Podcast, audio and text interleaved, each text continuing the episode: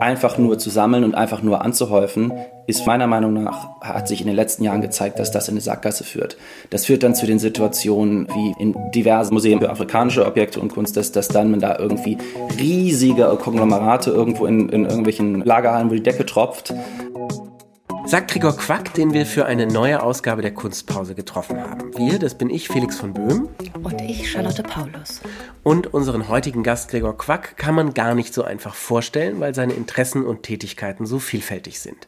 Einigen wir uns darauf, dass Gregor Kunsthistoriker ist, der an der Humboldt-Universität Berlin, der Columbia University New York und der Stanford University in Kalifornien Kunstgeschichte studiert hat und aktuell an der Yale University zu Franz Erhard Walter promoviert.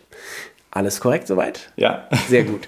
Begleitend zu seinen Studien ist Gregor aber schon seit vielen Jahren als Kritiker, Kurator und einziger Direktor der Berliner Boros Collection tätig gewesen. Welchen Blick er in beiden Tätigkeiten und sowohl in Deutschland als auch in den USA auf das Thema Sammeln und Sammlungspolitik entwickelt hat, darüber möchten wir heute mit ihm sprechen. Herzlich willkommen in der Kunstpause, Gregor. Hi, äh, vielen Dank, dass ihr mich eingeladen habt. Sehr gerne. Ähm, und wie jeder unserer Gäste hast auch du dir ein Werk aus der Sammlung der Nationalgalerie ausgesucht, das den Ausgangspunkt für unser Gespräch bilden soll. Da es heute um Sammlungen gehen wird, passt die Wahl des von dir ausgewählten Werks eigentlich sehr, sehr gut, denn es ist quasi schon als Werk eine Sammlung in sich. Es handelt sich um die sogenannten Vitrinas von Sandra Gamara Heschiki, die zuletzt ausgestellt waren in der Ausstellung, in der Sammelausstellung Under Construction im Hamburger Bahnhof hier in Berlin. Warum hast du dich für dieses Werk entschieden? Es gibt viele Werke, unter denen man ähm unter dem man auswählen konnte. Und das war ist natürlich das Erste, das interessant ist, dass, man, dass ich da ein paar Tage damit verbracht habe, mich durch die ganzen Werke auf der Seite der Freunde Nationalgalerie ähm, durchgewühlt habe, was an sich schon ziemlich interessant war und Spaß gemacht hat. Ich habe äh, hab die Arbeit tatsächlich bei der kürzlichen Ausstellung nur ganz kurz gesehen. Ich habe die das erste Mal gesehen bei der Berlin Biennale. Ich glaube, das war die elfte. Und ich habe mich für das Werk entschieden, weil es für mich wichtige Fragen aufwirft. Das ist oft das, warum mich, warum mich Werke festhalten, nicht weil, weil ich von der Schönheit überwältigt bin oder solche Sachen, sondern weil, weil, die, weil die Fragen bei mir hängen lassen, die ich nicht lösen kann, die ich nicht richtig beantwortet bekomme. Und äh, in, bei den Vitrinas sind es zwei Sachen. Das eine ist, genau, also äh, die Frage, wie, wie sammelt ein Museum, wie sollte ein Museum sammeln. Ich kann es ja mal erstmal beschreiben, was diese Vitrinas überhaupt sind. Ihr könnt es ja vielleicht ergänzen. Es sind tatsächlich, wie der Name sagt, das sind Vitrinen, also Glasvitrinen. Äh, auf den ersten Blick denkt man, das sind Tongefäße drin ausgestellt, so anthropomorphe Kannen mit Gesichtern und so weiter.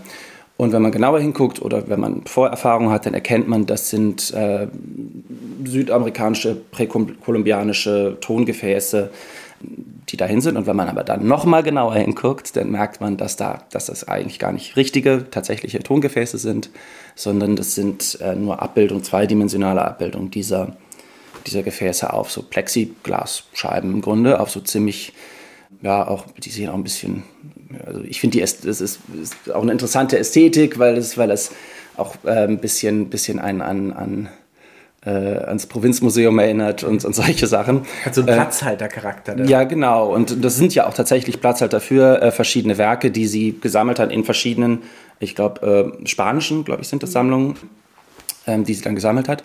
Und wenn man dann nochmal, und das ist dann der dritte, vierte, fünfte Blick, drumherum läuft, dann sieht man, dass da hinten spanische Wörter, Schimpfwörter im Grunde draufgeschrieben sind, handschriftlich. Ähm, und das sind dann, wenn man dann durchliest oder darüber nachdenkt, sind das unter anderem Wörter, die die, die Leute, die diese, denen diese Objekte jetzt gehören, die die hätten, hätten verwendet für die Leute, die die, ähm, für die KünstlerInnen, die diese Objekte hergestellt haben. Also man merkt schon, ist schon kompliziert zu beschreiben, das Werk. Und dann, das Tolle daran ist dann, dass an dieses relativ komplizierte räumliche Setup auch eine ziemlich komplizierte Fragestellung dranhängt, nämlich was passiert, wenn äh, Museen, vor allem westliche Museen, Objekte sammeln und vor allem nicht westliche Objekte sammeln. Weil der Kern im Grunde ist, Kontext zu schaffen, würde ich sagen. Also genau. das, was die Vitrinas als Dispositiv sozusagen auch ausstrahlen, ist ja ein sich annähern an die Vitrine und damit automatisch eine sozusagen eine ähm, Beziehung aufzumachen zwischen den dort ausgestellten Objekten, aber auch zu sich selbst, der vor diesen Vitrine steht, also im musealen Raum ist.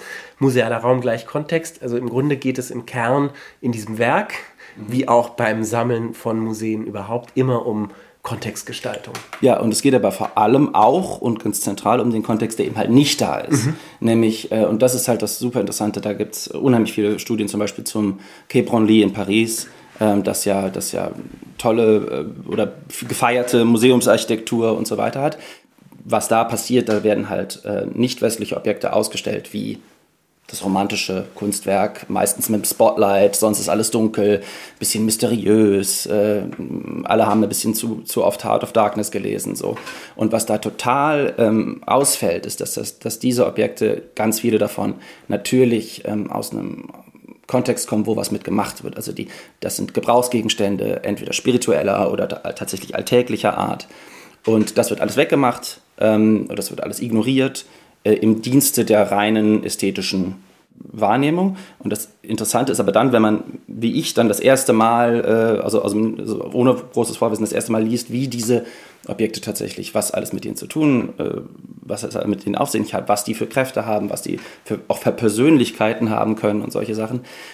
Ich habe gemerkt, dass das eigentlich das verbaut einem keinerlei äh, Genuss oder Interesse, das verbaut einem nichts, sondern das eröffnet einem eine ganz andere Welt. Aber wie du gerade beschreibst, geht es auch ums Präsentieren von Objekten. Also mhm. ähm, dieses Abschirmen in Vitrinen, Glas mhm. drüber, es in so Kästchen zu legen, ist ja auch eine ganz bestimmte Präsentation, ja. für die man sich entscheidet. Wie du gerade beschreibst, wenn es irgendwie im Spotlight, im Dunkeln mhm. einzelne Objekte eine ganz andere Wertigkeit bekommen, ist das auch etwas. Wie funktionieren Sammlungen, wie funktioniert die Präsentation von Objekten und wie kann man eigentlich auch mit einer Präsentation von Objekten eigentlich eine ganz andere Aussage schaffen, was ja auch ähm, passiert. Also deswegen finde ich diese Vitrinas auch ganz besonders interessant, weil sie mhm. auch den Blick schärfen, dass oft diese ethnologischen Artefakte eben in diesen Glas-Schaukästen präsentiert werden und das mhm. auch schon zur Sehgewohnheit geworden ist für uns. Und eigentlich die Frage sich stellt, wie können solche Sammlungen auch funktionieren, wie kann auch die Präsentation solcher Objekte ja. eigentlich einen ganz anderen Blick auch ähm, produzieren. Absolut. Und das Interessante ist dann halt genau, was, was du sagst, dass ich verstehe die Arbeit, ich, ich hoffe, ich verstehe sie nicht falsch, als Kritik dieser Sehgewohnheiten und dieser Ausstellungsgewohnheiten. Was ich ja erstens interessant finde, dass das Museum äh, sich die Kritik einkauft. Das ist immer ein gro großes, interessantes Problem, wenn sich in, oder, äh, oder nicht Problem, aber eine interessante Fragestellung, was passiert, wenn, und es gibt ja auch Andrea Fraser Arbeiten und eine äh, und so, äh, was passiert überhaupt, wenn, und wenn, ein, wenn eine Museumssammlung sich die Kritik der eigenen Arbeit einkauft und sammelt. Ähm, und dann ist aber natürlich die Frage, in dieser Arbeit wird das ja Kritik, wird das ja, wird ja eine Ausstellungsform kritisiert, indem sie überspitzt wird. Ja, das ist eine Extremform dieser, dieser Ausstellungsart. Und die Frage, dann, die Frage, die sich dann für mich anstellt, wie, wie kann ein Kunstwerk sowas kritisieren am besten? Ist das mit dieser Strategie, indem eine bestehende, zu kritisierende Ausstellungsform überspitzt wird? Ähm, oder äh, ist, ist es vielleicht viel sinnvoller oder interessanter, wenn das Kunstwerk oder die KünstlerInnen äh, eine alternative Form der Ausstellung vorschlagen? Und ähm, das sind Fragen, die mich irgendwie seit zehn Jahren mindestens interessant finde. Eine Sammlung, die du besonders gut kennst, zumindest in ihrer Frühphase, ähm, ist die Sammlung Boros hier in Berlin, vielen von uns auch bekannt. Äh, präsentiert wird sie im Boros Bunker in der Dorotheenstraße. Mhm. Ähm, Privatsammlung von Karin und Christian Boros. Äh, ganz starker Fokus auf zeitgenössische Kunst. Eigentlich könnte man fast sagen, Kunst nach 1989, so würde ich es fast grob einschätzen. Erzähl uns, als du in dieser Frühphase dabei warst, da ging es ja auch um die Frage, die Sammlung gab es schon, den Bunker gab es auch, Sammlungspräsentation. Wie hat man sich da überhaupt damit beschäftigt, wie man präsentieren will, was man präsentieren will? Was waren die großen Fragestellungen bei diesem ersten Aufschlag der Boros-Sammlung hier in Berlin, wo du, glaube ich, unmittelbar dabei warst? Auch noch sehr jung dabei warst. ja, also erstmal Frühphase natürlich, Frühphase der Ausstellung. Ähm, nicht Frühphase der Sammlung, die, Frühphase, die Sammlung hat angefangen, da war ich, glaube ich, drei oder vier. Und ich durfte dann aber tatsächlich äh, kurz vor der Eröffnung des, des, des Bunkers und dieser, dieser öffentlichen Ausstellung der Sammlung hier in Berlin, ähm, ich habe zu der Zeit in der Galerie gearbeitet, bei, bei Jablonka, äh, die gibt es nicht mehr, die Galerie. Ähm, aber da habe ich Christian, Christian kennengelernt und er hat mich dann gefragt, ob ich äh, nicht ein bisschen mithelfen darf. Wobei er ja sicherlich sehr bewusst, weil das macht Christian immer, er macht mhm. alles bewusst, gesagt hat, ich hole mir jemanden mitten ins Team, der verdammt jung ist. Du warst ja. damals wahrscheinlich um die 20. Ja, kurz, kurz danach, ja. Ich, ich, also es ging da zuerst darum, ähm, die Eröffnung zu organisieren oder mit dabei zu helfen, die Eröffnung zu organisieren. Tatsächlich war das, äh, bin ich auch heute, bis heute sehr, sehr dankbar dafür, dass sie mir das, mich, mir das, mich da eingeladen haben, mir da auch tatsächlich relativ früh irgendwie gewisse Verantwortung irgendwie gegeben haben. Und ich durfte dann halt, habe dann halt mitbekommen, wie da installiert wurde und was da installiert wurde und habe dann äh, so langsam die Öffnungszeiten mit aufgebaut und das, das sogenannte Vermittlungskonzept und solche Dinge. Und was ich da äh, relativ schnell mitbekommen habe, ähm, am Anfang, wie, ähm, also ich war nicht bei dem ganzen Umbau dabei, der hat ja auch äh, Jahre gedauert, das war eine Riesenaktion, habe dann ähm, mitbekommen, wie die Arbeiten ausgewählt wurden. Und das war tatsächlich, und das finde ich bis heute das unheimlich Tolle an dieser Sammlung, auch äh, wenn ich verschiedene, natürlich verschiedene Werke in dieser Sammlung mir wichtiger sind als andere, dass man total merkt, da ist eine persönliche Handschrift an. Das ist eine Privatsammlung, die zugibt, dass sie eine Privatsammlung ist.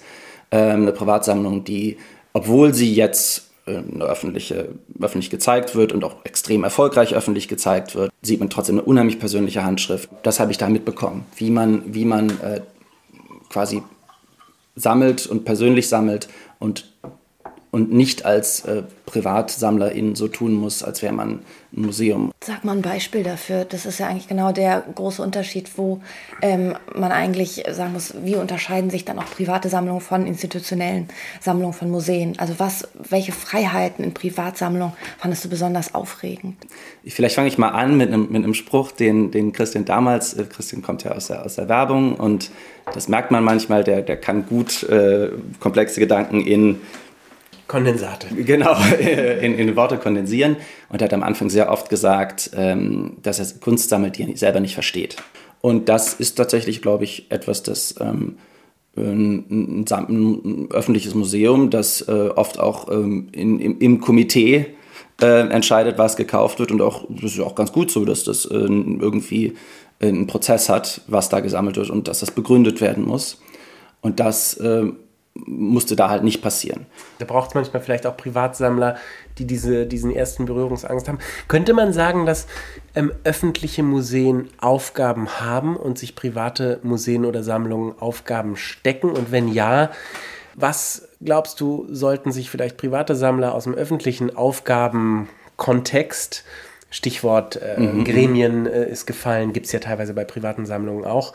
Und was wiederum sollten sich die öffentlichen Sammlungen aus dem privaten Kontext, Stichwort Mut möglicherweise, mhm. Pioniergeist, ähm, gegenseitig abgucken. Kannst du das so runterbrechen? Äh, als Grundsatz habe ich mir irgendwie mal ausgedacht, dass ähm, das für Privatsammler es ganz gut ist, wenn, wenn Sammeln einfach Selbstzweck ist, wenn, wenn es darum geht, man, man, möchte, man möchte sammeln, was einen fasziniert. Und das ist, das finde ich, man kann dann sagen, das ist dann eitel und so, und aber sammeln, ich sammle äh, andere Sachen, nicht keine großen Kunstwerke, habe ich nicht genug Geld für, aber ich sammle andere Sachen. Das ist aber natürlich auch ein gewisser, ich, ich finde, wenn man da so tut, als wäre das nicht, hätte das auch nicht was Eitles oder was, was Selbstzentriertes, dann, dann, dann macht man sich da auch was vor.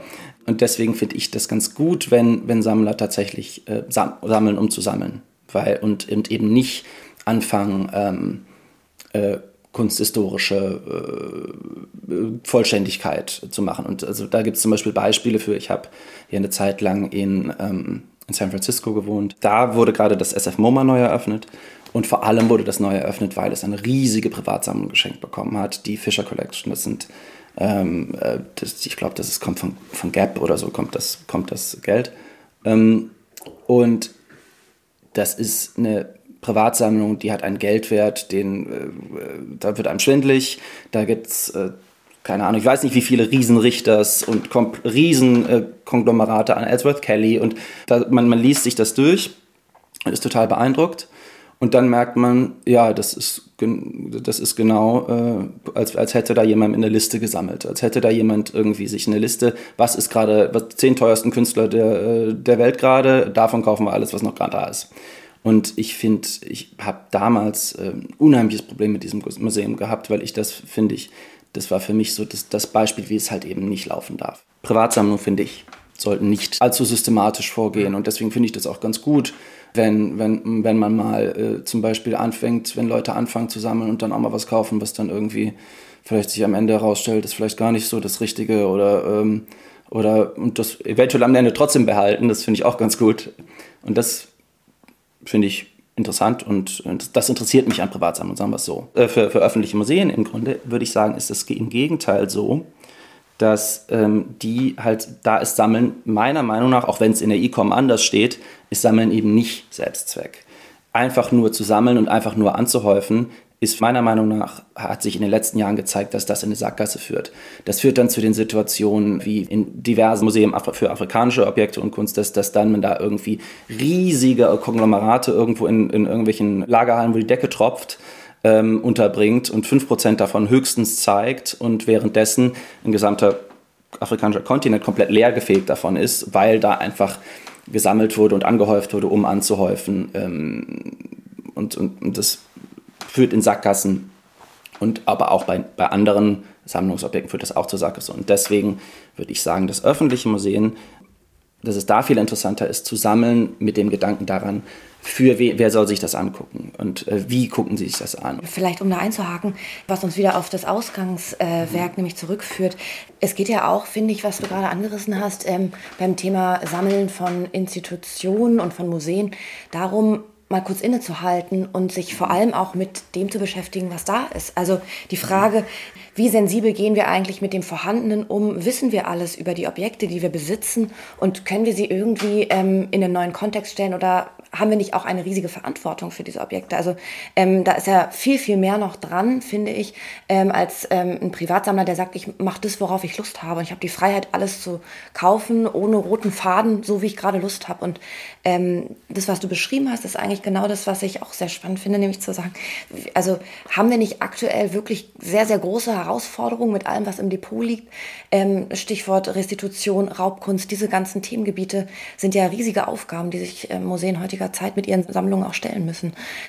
Was hast du da irgendwie auch ähm, in der Museenlandschaft mitbekommen? Wie ist das ähm, in den USA? Wie siehst du das in Entwicklung hier in Europa? Ähm, ja, also ich finde das ein super wichtiges und spannendes Thema und das, das fängt einfach damit an, dass, ähm, dass, dass der, der, der Begriff dessen, was ist eine Sammlung und wie, wie definiert man Besitz im Grunde, dass der von der Museumssammlung ja total auf den Kopf gestellt wird. Man muss dann auf, man muss vielleicht, muss vielleicht mal auch, auch aufpassen, was man überhaupt äh, in die eigene Sammlung aufnimmt und nicht alles, was einem geschenkt wird, auch wirklich annehmen, weil äh, das ist teuer, das muss äh, konservatorisch äh, bewahrt werden und gerade wenn man irgendwie über Nachhaltigkeit von, ähm, von Museen nachdenkt, dann äh, wenn man sich dann darüber Gedanken macht, wie diese ganzen äh, Lagerhallen überhaupt klimatisiert werden und all solche Sachen. Das sind ähm, das ist ja einer der größten Teile der, der, äh, des, des sogenannten äh, Foot, Footprint von Museen. Und ja, ich, ich, die Verantwortung würde ich sagen, stimmt, das ist bewahren, aber tatsächlich, ich würde sagen, dass, dass manchmal, und, und bei manchmal meine ich in, in, vielen Orten zu sehr ist der, ist, ich habe vergessen, wie die Definition ist, aber es sind ja die, die verschiedenen Aufgaben, weil man muss bewahren und, und, und, dann noch so ein paar andere Sachen. Und bewahren, zeigen, pflegen, kann das sein? Nee, ungefähr? ich glaube es noch anders. aber tatsächlich, äh, ich finde es unheimlich interessant, wenn das Augenmerk verschoben wird vom, vom vor allem Bewahren aufs vor allem Vermitteln und vor allem Zeigen und, ähm, und vor allem auch mal drüber nachdenken, was heißt das überhaupt zu zeigen und zu vermitteln? Ist das vielleicht auch ein bisschen was mehr als nur äh, mehr Führung anbieten oder nur mehr, äh, keine Ahnung, Vorträge halten, sondern vielleicht gibt es noch ein paar andere Ideen dafür. Und ich finde, ich würde sagen, dass das an manchen Orten anfängt. Das fällt zum Beispiel, es fängt zum Beispiel an, äh, wenn wir jetzt mal kurz bei dem, bei dem Thema äh, nicht westliche Sammlung bleiben. Da gibt es zum Beispiel in Europa gibt es da Entwicklungen, wo ähm, darüber nachgedacht wird, wie, wie wird eine Sammlung am Leben gehalten. Am, am, am Tervuren, im, am, am, Royal Africa Museum heißt das, glaube ich, in Tervu, in, außerhalb von Brüssel, gibt es zum Beispiel, äh, gab es einen großen, äh, großen, große, großen Versuch, ähm, die Sammlung aus, aus ihrem ja wirklich sehr problematischen Erbe äh, äh, äh rauszuholen oder, zu, oder, oder das zumindest zu aktivieren. Und da wurden zum Beispiel ganz viele zeitgenössische Künstler eingeladen, sich mit der Geschichte der Sammlung zu beschäftigen und, und die Werke in neu, in, also aus, zum Beispiel aus, äh, aus der Demokratischen Republik Kongo eingeladen und wurden dann, äh, haben da neue Werke geschafft, aber auch die bestehende Objekte in neue Kontexte gesetzt und so weiter. Aber vor allem, was ich interessant finde in den USA, dass jetzt ähm, da langsam mitbekommen wird, dass, äh, dass die sogenannten Education Departments, was man hier, was man in Deutschland Kunstvermittlung nennt, das ist ja zum Glück, hat da schon den Vorteil, dass das ganz oft ein eigenes Department in einem Museum ist, aber ganz oft mit, ähm, mit eher, ich würde sagen, eher wie hier viel zu wenig Wertschätzung bekommt. Das ist, die Kuratoren machen die Ausstellung, die Direktoren sammeln das Geld ein und nachher, äh, damit sich alle äh, auf die Schulter klopfen können, wie, wie öffentlich sie sind, wird ein bisschen vermittelt. Das Sonntagsprogramm. Genau. Und, äh, und das wird nicht groß, äh, in den großen Entscheidungen wird selten darüber geredet, wie das passiert, warum das passiert. Ähm, und es wird vor allem nicht in der Ausstellungsentscheidung mitgedacht. Und es, es fängt langsam an, glaube ich, dass, ähm, dass sich das ändert. Dass jetzt zum Beispiel auch äh, immer mehr und immer häufiger, ähm, aber auch weiterhin sehr in den Anfangsstadien, Leute aus der Vermittlung, aus der sogenannten Education, in kuratorische Positionen rein kommen, dann mitentscheiden. Also um dich sozusagen oder deinen Verdacht zu äh, mhm. bestätigen, in der Tat wurden die, wurden die VermittlerInnen äh, hier bei der Planung des Museums des 20. Jahrhunderts auch einbezogen mhm. in den, in den ja. Prozess, ich glaube, sowohl ja. der, der Ausschreibung des Ideenwettbewerbs mhm. als auch dann in die Planung mit Herzog Dümmeron, das weiß ich, aber ähm, wie genau das dann aussieht, dieses Einbeziehen, ja, weiß ich zum Beispiel nicht. Ähm, was mich, um auch dein Beispiel von Whitney nochmal aufzugreifen oder überhaupt deine US-Sozialisation, kann man ja fast sagen, in der. Zwischenzeit. So viel Zeit hast du dort verbracht, mhm. äh, auf diesem ganz anderen Kontinent, äh, der museal so anders gestrickt ist und äh, stark vom privaten Sektor abhängt, noch viel stärker mhm. als hierzulande. Was mich da nochmal interessieren würde, wenn du jetzt ähm, die großen Sammlungen in Deutschland, öffentlichen wohlbemerkt, vor dir hast, also ähm, Dresden, Berlin, München äh, oder Frankfurt ähm, und das vergleichst mit den großen öffentlichen Sammlungen in den USA, also beispielsweise den Metropolitan. Wenn du diesen Vergleich ziehst, welche ähm, Sammlungskontexte würden dich persönlich mehr ansprechen, um deine Fähigkeiten, deine Tätigkeiten einzubringen und warum? Also was zieht dich da mehr an? Deutschland, weil es da vielleicht mehr zu tun gibt, nachzuholen gibt? oder die USA, weil da schon mehr möglich ist? Oder ist das alles nur ein äh, Trugschluss von mir, weil ich denke, dass das Gras immer grüner auf der anderen Seite ist? Die eigentliche Antwort darauf ist, ähm, wo, wo, also ich könnte dann sein, dass ich mich auch bei Museen bewerbe und so. Und die Antwort darauf, was, wo, wo, ich dann hingehe, hat natürlich einfach vor allem damit zu tun, wer mich nimmt. Also das muss ich ganz, das ist leider das Erste. Aber dann tatsächlich mache ich mir da auch ähm, sehr große Gedanken drüber, weil einerseits sowohl bei Museen als auch bei Universitäten, das, also ich hab, war ja sieben Jahre in den USA ähm, und vor allem habe meine Zeit vor allem an Museen und aber noch vor allem, also noch mehr an ähm, Universitäten verbracht. Und in beiden Fällen äh, bin ich schon, das war 2013, bin ich absichtlich aus Berlin weg und äh, aus Deutschland weg, weil, äh, weil ich das Gras äh, grüner fand. Äh, dachte, da ist aufregend, da passiert mehr. Und das hat sich dann auch erstmal herausgestellt, dass das auch stimmte. Da war mehr los, da gibt es äh, größere Budgets. Und das, was dann aber passiert ist, und das hat sich mit der Zeit immer mehr rauskristallisiert, dass die, diese Energie, die, ist, die kommt auch nicht umsonst. Also ähm, dass, dass, dass die kommt halt, ähm, wie du es schon gesagt hast, von der ständigen Einbeziehung und von der großen Ab Abhängigkeit ist die andere Art und Weise, das zu nennen, des privaten Sektors und äh, damit, äh, und das Problem ist, es ist ja nicht nur ein Sektor, von dem man sich abhängig macht, sondern von Einzelpersonen. Und ähm, da habe ich dann äh, relativ schnell festgestellt, dass da streckenweise äh, Entscheidungen getroffen werden, die äh, wirklich schwer zu schlucken sind. Da darf man in Deutschland nicht vergessen, dass es auch einen Vorteil hat, wenn äh, die, ganze, die ganze Gremienhaftigkeit ähm, hat den großen Vorteil, dass, da, dass man manchmal was begründen muss, dass man da manchmal ähm, äh, dass, dass, die dass, dass da andere Rechtfertigungsmechanismen als immer nur, als nur und ausschließlich Geld gibt. Und natürlich muss man ja auch Anträge schreiben, natürlich ist ja auch, ähm, muss man sich auch, muss man auch die richtigen Hände schütteln und so weiter.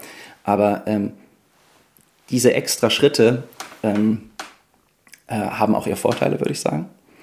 Und deswegen habe ich mich dann, als ich 2020 bin ich tatsächlich ich bin ursprünglich hier stecken geblieben, ähm, weil ich war im März 2020 äh, zufällig in Deutschland und durfte dann nicht mehr zurück.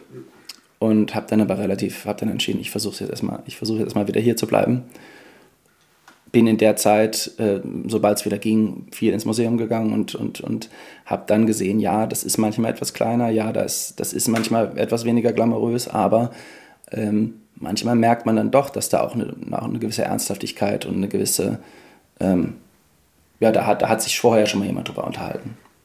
Und auch Unabhängigkeit. Also man hat dadurch ja auch irgendwie, also was du gerade beschreibst, also nochmal um dieses Bild aufzuwerfen, das Gras ist erstmal grüner gewesen, aber gerade wenn man über diese privaten Finanzierungsstrukturen nachdenkt, ähm, auch darüber, was da eigentlich für Einzelpersonen, für Unternehmergeschichten bei Leuten, die sehr viel Vermögen haben und das ähm, in Kunstausstellungen in den USA investieren, ist sicherlich hierzulande irgendwie ähm, die Sicherheit, dass es transparent ist, wo das Geld herkommt und ähm, damit eben auch die Unabhängigkeit und damit damit auch eine sehr große Freiheit, jegliche Aspekte links und rechts zu betrachten. Mhm.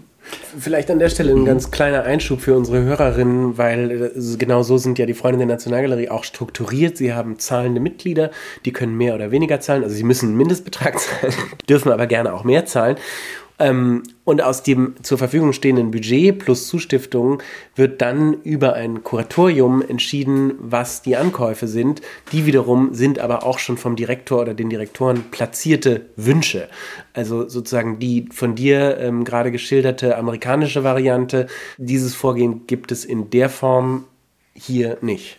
Ja, oder, also, oder zumindest gibt es da Puffer, die das. Äh, ja. Äh, die äh, sinnvolle und wichtige Puffer. Und das ist das zum Beispiel, bevor, bevor wir uns hier getroffen haben, das ist dann so meine Tendenz. Ich habe dann jedes Jahr durchgeguckt und wer war dann in dem Jahr mhm. gerade im Kuratorium. Und das ist auch interessant eigentlich. Mhm. Und äh, tatsächlich, genau, also wie du gesagt hast, ich würde sagen, dass Gab es da einen Verdachtsmoment? Nee, das, das, äh, hätte, das hätte ich dann auch gesagt. gesagt so, okay. ich. Das, hätte ich, äh, das wär, wär, fände ich interessant. Nee, tatsächlich äh, habe ich mich in manchen Jahren sehr gewundert, wie kam das denn zustande? Und das ist ja das auch, das ist dann auch das Tolle, dass man, ähm, dass man da genauso wie bei einer Privatsammlung manchmal denkt, oh, also da haben sich aber was Komisches ausgesucht in dem Jahr. Bestimmt gibt es auch Protokolle, wo das dann nochmal offiziell äh, steht, man, man kann sogar, nur wenn man die Namen sieht, zumindest vermuten, was da passiert ist und merkt dann, ja, vielleicht ist, die, ist der Grund ein bisschen tiefer als nur, ich habe jetzt zufällig gerade noch äh, von dieser Künstlerin äh, von, äh, noch äh, zehn Sachen im, im, im, eigenen Keller und deswegen kriegt das Museum jetzt eins. Und das ist aber gerade genau, was du sagst, ähm, Unabhängigkeit, das ist ja eigentlich das, das Tolle, was eine, ähm, also der, der, der größte Grund, eine Museumssammlung zu verteidigen. Äh, also man könnte ja, wenn man jetzt mal sagen würde, wenn, wenn es so aufwendig ist, eine Sammlung zu haben, könnte man ja auch einfach, könnten ja auch einfach alle Museen könnten Kunsthallen werden. Und äh, die laden sich dann, äh, leihen sich dann nur noch aus, äh, was irgendwelche Galerien haben und, und so. Dann kann man einerseits sagen, ist, dann geht es natürlich äh, bei einer Sammlung darum, irgendwie die zu bewahren und äh, Beziehung zur Vergangenheit herzustellen und so weiter. Das schon, aber vor allem ist ja auch wichtig, und das äh, würde ich sagen, da gibt es äh, in der Geschichte der Berliner Museen auch ein paar ordentliche Beispiele, wo das eventuell, äh, wo man das gemerkt hat, ähm, dass wenn das Museum eine eigene Sammlung hat, macht es sich dadurch unabhängig davon, dass man immer alles ausgeliehen bekommen muss und dass man auf, auf die Leute, denen, das, denen, der Kram gehört, dass man sich auf, auf die verlassen muss. Denn ähm, man kann das ja vielleicht so verstehen wie ein, wie ein dann geht, dann sammelt man nicht äh, als Selbstzweck, sondern wie so ein, wie ein Stiftungsvermögen vielleicht. Eine, eine, wohltätige Stiftung baut ja, ein, baut ja ein Vermögen auf, nicht um Vermögen aufzubauen, sondern damit man damit dann Sachen machen kann. Und ich, ich denke über, über eine Sammlung dann oft auch so nach, als, als äh, Art und Weise des Museums, sich überhaupt handlungsfähig zu machen. Wenn man dann, du hast eben gesagt, ähm, wenn man da mal guckt, wo das Geld herkommt. Und das ist tatsächlich, es gibt eine tolle Arbeit von ähm, Andrea Fraser, zu. Das ist so ein, so ein Buch mit tausend Seiten. Also äh, da kann man auch wieder sagen, äh, Kunstwerkkritik, äh, wann wird es wann wird's nur noch zur Kritik und so. Es ist, es ist wirklich tatsächlich einfach ein Riesenkatalog, wo sie Boardmembers amerikanischer Museen einfach aufzählt und guckt, wo geben die, wo stecken ihr Geld hin, außer in die Kunst. Und äh, das ist natürlich manchmal dann auch so, dass die Leute, die die gerade schickste und progressivste äh, Kunst und die die, äh, die am lautesten irgendwie welche, welche Inklusionsinitiativen unterstützen, dann äh, das, das Geld, was die da reinstecken, kommt natürlich, äh, die andere Hälfte davon kommt äh, in wird an republikanische äh, Gouverneure äh, gestiftet, die im Grunde der Meinung sind, alle Einwanderung gehört gestern komplett gestoppt und an Schulen gehört äh, Critical Race Theory verboten und so weiter. Und das ist manchmal wirklich äh, bemerkenswert, ähm, wie da das politische Engagement, das wirtschaftliche Engagement und dann das, ähm, ja, die, die eigenen Aussagen, die man mit, seiner, mit seinem Kunstmäzenatentum ähm, verbreitet, wie die doch manchmal sehr drastisch gegeneinander stehen was du damit ansprichst, ist natürlich der sogenannte Begriff des Greenwashings und eine mhm. im amerikanischen Kontext. Ja, Artwashing sogar. Ja, oder Artwashing. leider insofern verweitete Praxis, als dass es eben so eine große Abhängigkeit von privaten Mitteln gibt, die hierzulande, wo es erfreulicherweise sehr viele öffentliche und oder auch bürgerliche Engagements gibt, mhm. ähm, nicht ganz so hoch ist. Natürlich gibt es hierzulande auch immer wieder private Engagements äh, slash Sponsoring-Partner, die man sicherlich auch öfter genauer unter die Lupe nehmen sollte. Wird, Aber, wird, ja, auch, ähm, wird ja auch ganz, wird ja auch gelegentlich gemacht. Wird gelegentlich gemacht und es gibt ja auch die sozialen Medien, die sowas sehr schnell sozusagen mhm. gegen die Wand klatschen können. Aber genau, das ist vielleicht ein Thema, weil wir vorhin über das Gras, das Grüne auf der anderen Seite ist, was dann wiederum eher für, für Europa sprechen könnte. Dass ähm, da zumindest, also ich würde es, wenn, wenn, wenn ich es jetzt mal besonders versöhnlich sagen will, dass da zumindest, ähm, dass es zumindest wichtig ist, diese Balance sehr aufrecht zu erhalten und, und, und, ähm, äh, und nicht einfach nur deswegen über Bord zu werfen, weil dann manchmal mal eine größere, mal eine größere Wanderausstellung geschafft bekommt. Ja, mhm. Das würde ich schon sagen. Um noch einmal in diesen deutsch-amerikanischen Vergleich mhm. reinzugehen. Welche öffentliche und welche private Sammlung in Deutschland und welche in den USA würden dich am meisten reizen? Beispielsweise als Kurator. Ich würde tatsächlich sagen, welche private Sammlung, ja, äh, äh, vor allem meine eigene, die ich gerade so, meine kleine eigene, interessiert mich. Das, das ist nämlich auch, das, das, das finde ich, ich habe, äh, das ist wirklich vernachlässigbar. Ich habe ein paar Sachen zu Hause, die ich, mir sehr wichtig sind, aber ähm, äh, ich habe gerade, ich habe jetzt ein Bild, da bin ich sehr stolz drauf, von einer Freundin von mir, Melike Kara heißt sie, das hängt jetzt bei mir in der Wand, habe ich gerade aufgehängt. Und ich, ich stelle tatsächlich fest, dass ich dadurch, dass ich jetzt selber so Sachen habe, die ich, also ich, ob, das man, ob es man als Sammlung bezeichnen kann, ist eine andere Frage, ähm, dass, dass, mir, dass mir das ein ganz anderes Verständnis bringt, äh, auch dieser, ja, äh, der Sammlerpathologie, die man da, die ich da bei mir selber ent, äh, entwickle. Und das, das würde ich sagen, das finde ich ganz interessant. Was ich tatsächlich, ähm, ich weiß nicht, ob die mich, ob die mich reizt, da selber mitzuarbeiten und sogar vielleicht, ich weiß sogar das eigentlich nicht, aber eine Sammlung, eine, eine, eine Sammlung, die mich sehr interessiert hat und die mir sehr wichtig ist, äh, ist tatsächlich die Sammlung, in, ich komme ja aus der Nähe von Köln, die äh, Sammlung im Kolumba. Das ist eine, eine Sammlung des Erzbistums Köln. Und ich weiß nicht, ob ich da arbeiten will. Weil das, und das, weil das Interessante daran ist auch, dass ich da erstens nicht genau weiß, ob es jetzt eine öffentliche oder eine private Sammlung ist, sondern irgend sowas dazwischen. Ähm, das ist erstens mal ganz interessant und äh, problematisch auf eine interessante Art und Weise. Und zweitens, dass da äh, viel mehr als an vielen anderen Museen, die ich kenne, die Sammlung fast nur aus sich selber heraus äh, ein Leben entwickelt. Diese Sammlung ist absurd. Also das ist eine, das ist eine Mischung aus äh, äh Lochner, der Veilchen-Madonna von 1400 noch was, Wandteppiche mit äh, Einhörnern im Paradies, Goldmonstranzen von irgendwas und auch eine der größten Sammlungen äh, mit Werken von Paul Teek, einer meiner Lieblingskünstler, äh, 60er, 70er. Aber auch einfach ein paar riesen Warhols, die da so sind. Und Bechers haben die und, und alles Mögliche. Und die haben Michael Boutet, äh, die hat ja, letztens ähm, Pi da und, und also da, davon relativ viel. Und ähm, das, ist, das, sind, das ist eine Sammlung, die ist entstanden aus ganz komischen Zustiftungen und Ankäufen. Und ich, die, äh, da sind wir dann wieder beim Mut zum Eklektizismus ja. bei der Privatsammlung. ja, genau. Aber und äh, das Interessante aber, und darum geht es eigentlich, dass die ist tatsächlich, ähm, es ist, wir reden ja viele darum, darüber, dass das Museen ja doch wieder auf, mehr aus sich selbst und aus der eigenen Sammlung, hast du eben auch angesprochen. Ähm, und dann macht es aber keiner. Und die machen es äh, auf eine sehr radikale Art und Weise. Die leihen nämlich eigentlich nichts aus. Da wird einmal im Jahr umgebaut und unter einem anderen Thema wird da die eigene Sammlung hin und her geschoben. Und, äh, und äh, das ist, finde ich, äh, sehr bemerkenswert, dass ich, ich kann, gehe da mindestens einmal im Jahr dann hin und gucke mir das an. Das ist, ich würde nicht sagen, dass es ein Modell sein soll für andere Sammlungen. Ich möchte auch nicht unbedingt da arbeiten. Ich finde es aber super spannend und, ähm, und äh, gehe extrem gerne hin.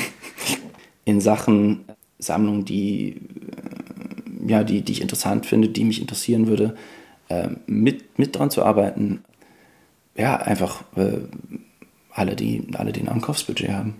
Also äh, wenn es das, wenn's das in Deutschland auch noch gibt, ähm, dann äh, das sind, das sind das eigentlich die interessantesten. Und in den ähm, USA? In den USA tatsächlich ähm, finde ich als Sammlung sehr interessant äh, das Walker Art Center, weil, ähm, und zwar, das würde mich interessieren, weil die sehr früh angefangen haben, Sachen zu sammeln, die man halt als Privatsammler nicht sammeln kann. Nämlich Performance ähm, und, und, die haben, haben, haben auch ein sehr gutes Performance-Programm und die haben einfach festgestellt, dass es einfach Kunstgattungen gibt, die äh, für Museen gemacht sind und ähm, die im Museum auch besonders gut leben können und ähm, die man nicht deswegen ähm, verabschieden soll, weil, weil sich die keiner über, Couch, über die Couch hängen kann, sondern das einfach weiter, weiterziehen und damit, damit viel arbeiten. Das würde mich super interessieren auch nochmal ein spannender, erweiterter Sammlungsbegriff an mhm. der Stelle zu dem, was eigentlich Museumssammlungen können im Vergleich zu, ja, total. zu Privatsammlungen. Genau, weil man und, und da auch oft, und da ist dann manchmal, muss man sich dann fragen, braucht das, sind das Werke, ist da die Vermittlung vielleicht sogar eingebaut? Und ist das dann vielleicht auch ganz interessant? Was passiert denn dann, wenn man, wenn, wenn man äh, eben die Vermittlung äh, und, und die Education nicht als zweitrangig ansieht und als nach, nachträglich auf das Kunstwerk draufgesetzt, sondern wenn das schon Teil der ganzen Sache ist. These, jeder, der Instagram benutzt, ist auch ein Sammler, ähm, denn man sammelt dort Bilder und Gedanken und Momente. Ähm, dein erster Instagram-Post zeigt ein Bücherregal und da ist ein Bücherrücken zu sehen, auf dem steht Be nice, share everything, have fun. Ich finde das eigentlich eine sehr, sehr schöne Programmatik für das, was Sammlung sein könnte. Mhm. Hast du dem was hinzuzufügen? Ja, äh, also das ist erstmal muss ich sagen, das ist ja eine Ausstellung gewesen, glaube ich, am Kunstverein München, wenn ich mich nicht ganz täusche. Ich fand einfach den Titel und ich fand, ich fand das, ich hatte, hatte da mal so ein T-Shirt. Ähm, ich fand das, ich fand das eigentlich vor allem sehr schön. Aber ja, tatsächlich finde ich das eine gute Idee. War ich, war ich zwar nicht drauf gekommen, finde ich aber eine gute Idee. Nur, äh, man muss nicht immer nett sein. Äh, man darf sich auch mal streiten, man darf auch mal, ähm, man, also man, man soll Spaß dran haben, aber man darf sich auch mal auseinandersetzen. Und vor allem finde ich das auch gerade wichtig, wenn, wenn man darüber nachdenkt, warum macht man das überhaupt, warum sammelt man Kunst, äh, warum stellt man Kunst aus, warum geht man ins Museum dann äh, ist es ja tatsächlich gerade bei diesen, ähm, wenn wir gerade bei privaten Sammlern, warum machen die das? Erstens, also wenn man bösartig ist, nur weil die sich eine böse Fassade drauf äh, bauen, äh, für, für die eigene äh, Geschäfte, eine, eine, weil die sich artwashen wollen oder so. Aber ähm, wenn man es weniger bösartig meint, und, und, das sagen die Leute ja auch selber, ähm, dann oft als Ausgleich für den eigenen Arbeitsalltag und so. Ähm, als äh, die haben so einen schweren Arbeitsalltag und dann muss man sich auch mal entspannen können bei, und, und, und äh, sich erbauen können mit der Kunst. Und ähm, das ist ein Gedanke, den ich zwar verstehe und dem ich auch keinem verdenken will, aber der braucht halt, da muss die Kunst halt nice sein, wenn man, wenn man das will. Und ich finde, äh, dass es gar nicht so schlecht wäre, wenn, wenn wir den Gedanken mal so ein bisschen abbauen, dass, äh, dass halt eben äh, Kunst nicht was außerhalb des Lebens ist, wo man sich von seinem normalen Leben erholen kann, sondern dass, dass die was mit dem Leben zu tun hat. Und ähm, dass man, dass es halt eben nicht äh, darum geht, dass man, dass man in seinem Leben macht, was, was man auch immer und dann, und dann, um das auszugleichen, äh, kann man sich nachher, kann man Urlaub machen im Museum. Also Wenig, weniger Spa-Kultur, bisschen mehr streiten und trotzdem Spaß haben. Ja, genau, genau, genau, würde ich sagen. Genauso, genauso finde ich es, äh, könnte ich das unterschreiben, ja. Sehr schön. Wir haben noch fünf Fragen, die fünf kleinen mhm. Fragen für dich vorbereitet.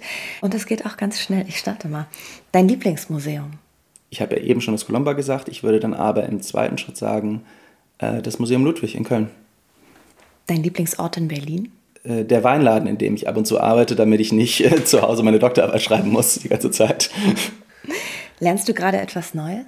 Ja, ich lerne ähm, fotografieren. Woran bist du kürzlich gescheitert? Am Fotografieren und am Doktorarbeit so schnell schreiben, wie ich es gerne machen würde manchmal. Worauf bist du gerade neugierig? Ich bin gerade sehr neugierig darauf, wie die Kunst besser daran werden kann, sich die Zukunft vorzustellen, wie in der bildenden Kunst mehr von der Science Fiction passieren kann, die ich aus anderen ähm, äh, Genres der Künste so mag und so liebe. Super. Sehr spannend, super, cool. sehr, sehr schön. Vielen ja. Dank für das Gespräch.